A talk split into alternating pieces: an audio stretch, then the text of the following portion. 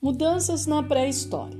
Na pré-história, durante um longo tempo, os seres humanos caçavam animais selvagens e coletavam frutos, raízes e outros alimentos da natureza. Conseguir alimento não era nada fácil e os primeiros povos sofriam bastante para cumprir essa tarefa. Como havia pouca comida, não sobrava quase nada para estocar em épocas de seca ou frio intenso.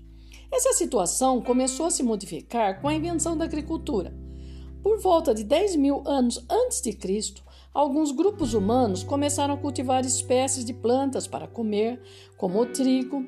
Tempo depois, iniciou-se a criação de animais como o boi, o porco e a ovelha. Por meio da agricultura e do pastoreio de animais, os seres humanos podiam produzir o próprio alimento.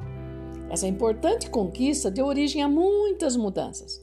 A partir de então, as pessoas não precisavam mais ser nômades, isto é, deslocar-se para conseguir comida.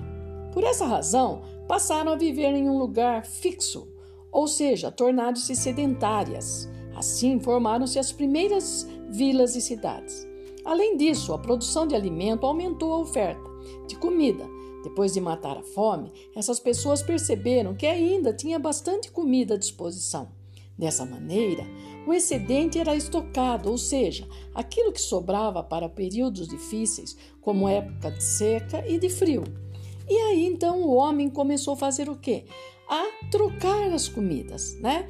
Quem tinha muitas galinhas trocava com quem tinha muito milho, quem tinha outras coisas e começou a troca. E aí começou a surgir, na verdade, o comércio.